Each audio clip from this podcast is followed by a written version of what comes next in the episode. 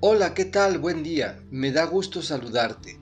Espero te encuentres bien, que Dios te bendiga y te acompañe. Hoy, sábado 10 de junio, la iglesia celebra el corazón inmaculado de María. Para ello, escucharemos un texto del Evangelio de Lucas, capítulo 2, versículos 41 a 51. Del Evangelio según San Lucas. Los padres de Jesús solían ir cada año a Jerusalén para las fiestas de la Pascua. Cuando el niño cumplió 12 años, fueron a la fiesta, según la costumbre.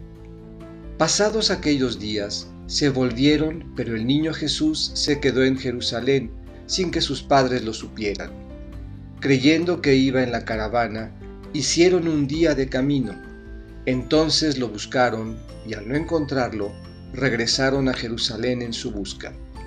Al tercer día lo encontraron en el templo, sentado en medio de los doctores, escuchándolos y haciéndoles preguntas.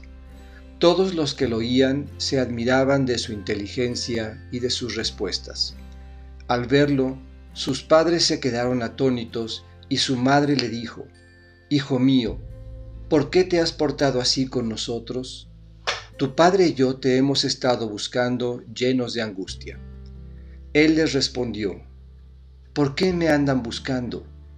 ¿No sabían que debo ocuparme en las cosas de mi padre? Ellos no entendieron la respuesta que les dio.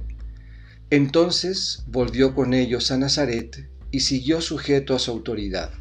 Su madre conservaba en su corazón todas aquellas cosas. Esta es palabra del Señor. Meditemos. Conservar en el corazón. Un corazón inmaculado, no solo el de María, también el nuestro. Un corazón preocupado por el Hijo y por el hermano, atento a las necesidades y dispuesto a resolverlas.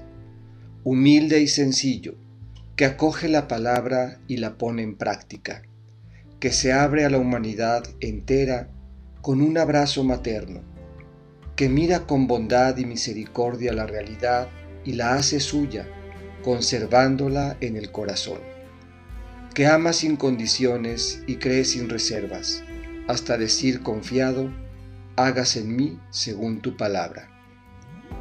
El corazón de María es reflejo del corazón humano.